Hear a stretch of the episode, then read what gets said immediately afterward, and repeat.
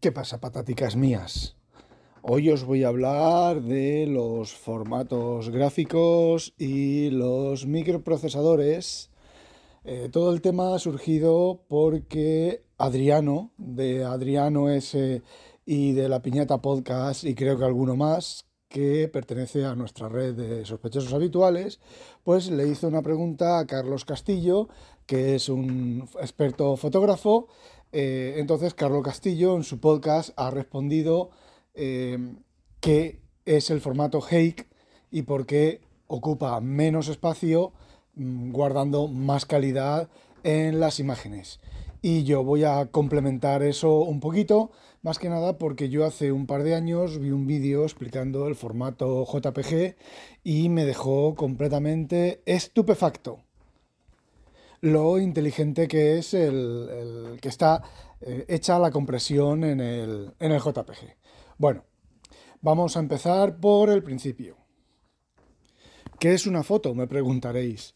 Bueno, pues una foto digital realizada con un teléfono no es más que una matriz de píxeles, de puntos, y cada uno de esos puntos tiene una información de color, ¿vale? Antiguamente, cuando se hacía una foto con película, película de que muchos de vosotros ya ni lo habéis conocido ni lo habéis visto, que había que, ojo, enrollar la película antes de abrir la tapa de la cámara, porque si no, eh, revelabais todas las, fotos que habíais hecho y salían todas completamente negras. Es decir, antes de cambiar el carrete teníais que sacar una, una palanquita que había en la cámara, le dabais al carrete para recogerlo, ti, y cuando lo habíais recogido, entonces podíais abrir la tapa, sacar el carrete, meter el carrete nuevo, sacar, estirarla por la punta, la puntita que asomaba del carrete, meterla en la otra punta del, enrollador y entonces cerraban la tapa y la primera, segunda foto pues no salían, tenías que echar un par de fotos eh, porque en la parte que, se había, que había salido del carrete que le había dado la luz, pues la película se había revelado, ¿vale? Bueno, pues eso era analógico.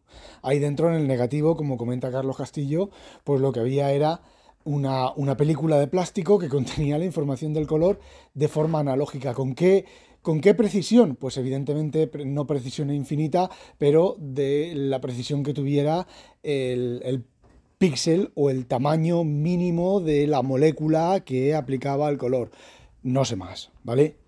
Entonces, eh, normalmente cuando uno hacía una foto, sobre todo las primeras cámaras digitales, pues las fotos salían mucho más borrosas, mucho con menos definición que una foto hecha con cámara, porque simplemente en la película de plástico tenía mucha más definición, definición, digamos que tenía muchos más píxeles por pulgada que las cámaras de, de, la época. Eso ha ido evolucionando y ahora las fotos, las cámaras, perdón, echan un tipo de fotos que se llaman fotos en modo RAW, que es simplemente, para entendernos, es la imagen... A ver, las cámaras llevan un, sensor, que es un cuadradote, ¿vale? Que es equivalente al, huequito de la película.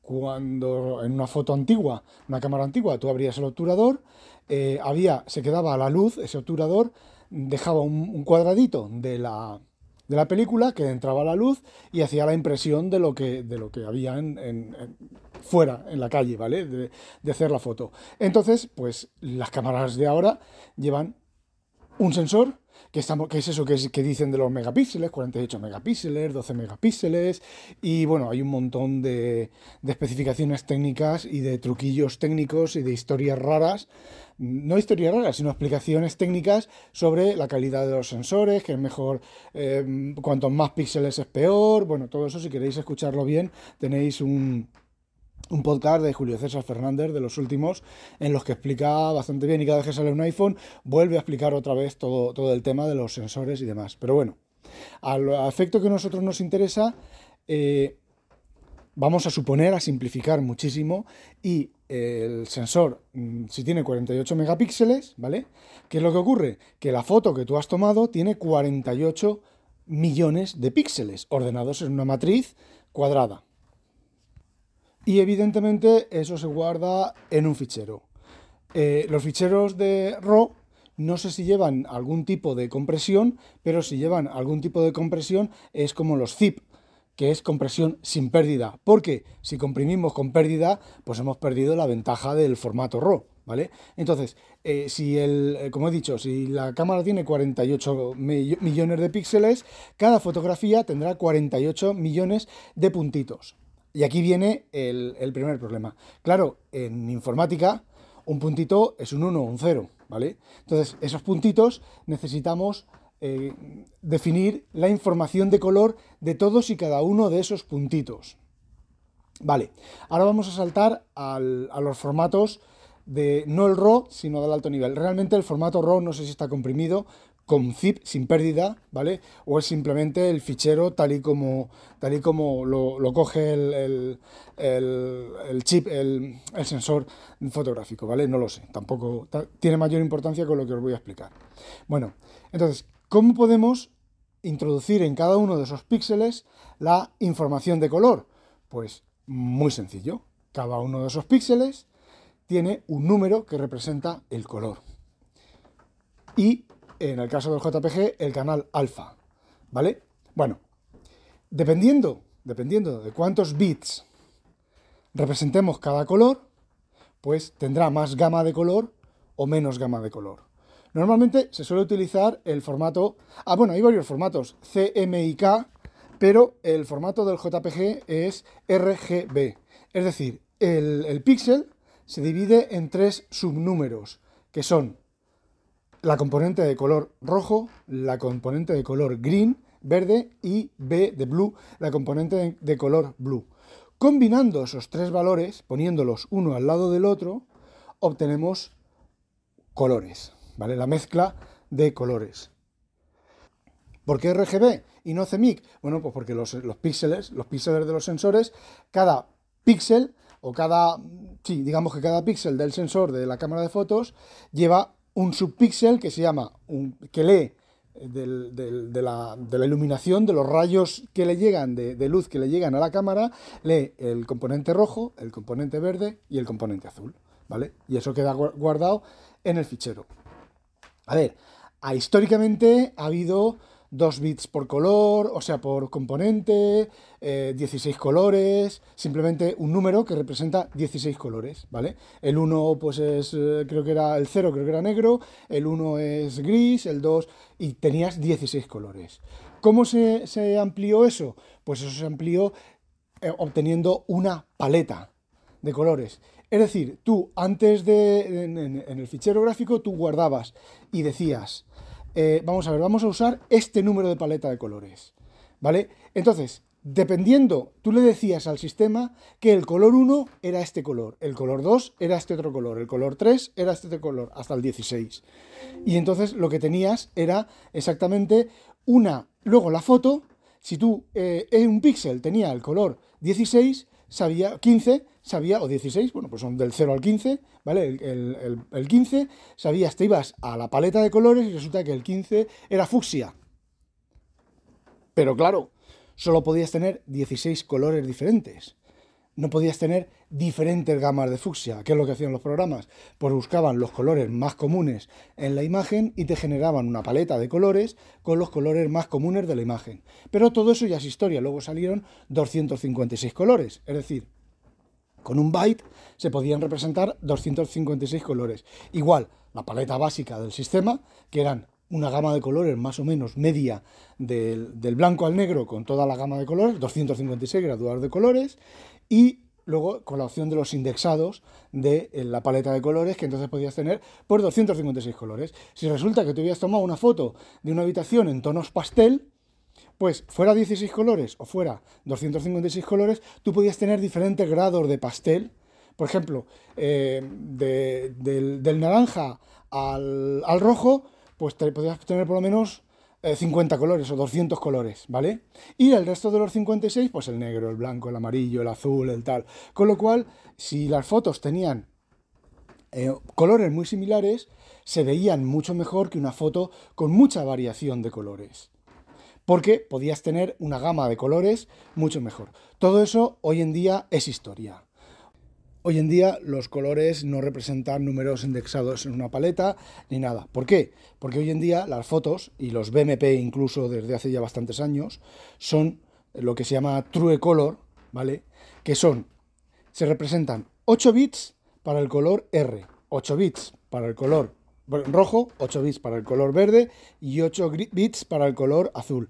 Y el canal alfa que no tengo muy claro lo que es, ¿vale? Nunca, nunca he profundizado en el, en el tema del alfa. Entonces tenemos con esa combinación de 8 de 256 tonos de rojo, 256 tonos de verde y 256 tonos de azul, tenemos 16 eh, millones de colores. Es como los pintores cogen un azul y un verde y lo mezclan y sacan pues un azul o un verde más diferente, ¿vale? Pues es lo mismo. Esos, esos 16 millones de colores son suficientes para que ningún ojo humano sea capaz de encontrar un fallo en el color, un color que falte. Ningún ojo humano. Eh, hablando, si nos ponemos a nivel electrónico y a nivel de comprobar eh, de manera electrónica, sí, ¿vale? Porque faltan colores, porque los colores es algo continuo, ¿vale? Fijaos cómo está hecho el truco. Son 8 y 816 y 824 y el alfa 32. 32 bytes. ¿Qué son 32 bytes? 32 bytes son 4 bytes. ¿Qué es lo que ocurre a la hora de procesar una imagen que cada píxel son 32 bytes? Pues que es un acceso directo en el procesador y en la memoria. Tú le puedes decir al procesador, dame los siguientes 32 bytes, bits, perdón, los siguientes 4 bytes, o 8, o 24, o 16, o 24, o 64, o 128. Con lo cual, cuando tú estás procesando y realizando operaciones de color sobre, bueno, operaciones sobre eh, una imagen a true color, a, a, RGB, a 32 bits, ¿vale? Que es lo que se llama imagen de 32 bits, la velocidad es asombrosamente rápida porque coincide la información almacenada en el ordenador con la forma más rápida que tienen los microprocesadores de procesar la información, con lo cual, por ejemplo, por ejemplo, cambiar eh, a convertir a grises, pues lo que tienes que hacer es simplemente aplicar una máscara, una operación de, suma o de, digamos, de suma de bits, ¿vale? Sobre la palabra. Que la máscara hay que aplicarla independientemente sobre el R, el G y el B, pues como son operaciones de 8 bits, eh, los procesadores también tienen instrucciones de 8 bits, de 8 bytes, un byte. ¿vale? Pero si consigues hacerlo con 16 bits, palabra sobre palabra, es ultra rápido. Y bueno, hay algoritmos y hay sistemas de proceso de imágenes y demás que son ultra rápidos porque aprovechan todo. Aprovechan que el, ordenador, los ficheros se escriben en, eh, eh, en, enteros, se escriben, a ver, los ficheros se escriben en formatos de 16, de 32, de 64, de, de 8, de, de 4 kilobytes, 8 kilobytes, 16 kilobytes, 32 kilobytes, 64 eh, kilobytes. En, ese, en, ese, número de fracciones, escribir en un fichero es mucho más rápido y mucho más óptimo que escribir un, un fichero de 64,68.419 bytes. De hecho, cuando escribes un fichero, eh, el tamaño del fichero se ajusta al tamaño más grande de el espacio de disco. En, los JPG, o en, perdón, en los 16 bits de color, está todo optimizado. Cuando lo guardas el fichero comprimido, porque normalmente los BMP son comprimidos, los JPG son comprimidos de otra manera diferente a los BMP, ¿vale? Cuando tú guardas un fichero, incluso la operación de comprimir y descomprimir es ultra rápida porque se realiza en pedazos de 4 bytes. Entonces, los BMP, los BMP comprimidos, los BMP de toda la vida, ¿vale? Pues los BMP comprimidos simplemente están comprimidos con el algoritmo, normalmente con el algoritmo RLE, que simplemente es, pues tú ves la foto entera como una, como una, cadena, una cadena de bits y vas reemplazando las repeticiones por una especie de acceso indexado. Tú imagínate que la, la foto, pues un cuarto de la foto es negro pues eh, la información guardada es 30 mm, y 18.000 píxeles en negro. ¿Mm? Y luego eso se guarda de 18.000 píxeles, has cambiado 18.000 píxeles por 4 eh, bytes. O sea, 18.000 bytes, 18 kilobytes por 4 bytes. ¿vale? Eh, si la foto tiene, fijaos, si la foto tiene mucha variación de color y no hay muchas regularidades en la imagen, ¿qué es lo que ocurre? Un BMP, tú has hecho una foto y la estás guardando en BMP, pues un BMP a lo mejor te ocupa 16K y el otro te ocupa 128K. Mm, ¿Por qué? Si son BMP y están comprimidos. Porque tienen menos información repetida. La foto es mucho más variada. De hecho, si tú coges una, imagen completamente negra y la comprimes en BMP, es súper pequeñita. ¿Por qué? Porque estás diciendo, oye, la foto entera es este color. ¿Qué es lo que ocurre? Ahora entramos con los formatos con pérdida, ¿vale? Podemos comprimir un formato con pérdida. ¿Qué es lo que ocurre? Pues imaginaos que la foto, eh, esa, tira de, bits, de bytes, pues resulta que tenga los negros no sea el 00000, ¿vale? Sino que sea 0, 1, 2, 3, 4, 5, 0, a ver si lo, si lo ponemos en RGB, pues 0, 1, 0, 1, 0, 1, ¿vale? Que son colores muy parecidos al negro, pero no son negro.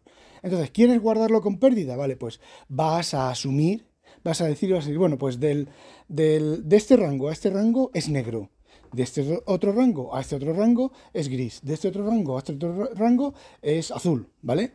¿Qué es lo que estás haciendo? Estás, digamos que estás bajando la calidad de la, de la foto para que se comprima mejor. ¿Y qué es lo que ocurre? Que a mayor compresión, menor gama de colores, la imagen se comprime más, pero la calidad de la imagen es muy inferior a una imagen con más calidad, con, menos pérdida de color, ¿vale? Y así es como funcionan por los formatos BMP con pérdida, el JPG no. Y como llevo ya 16 minutos, eh, para explicaros cómo va el JPG, lo dejamos para el audio siguiente. Bueno, antes de terminar, hay otros formatos, por ejemplo el TIFF. El TIFF guarda sin pérdida, el TIFF guarda sin compresión, es decir, 16 eh, bytes, si cada píxel son 16 bytes y tiene 24 píxeles por. Eh, eh, por favor, y tiene 16 millones de píxeles, pues una imagen va a tener 16 por 4, 256 megabytes en, en, disco, ¿vale?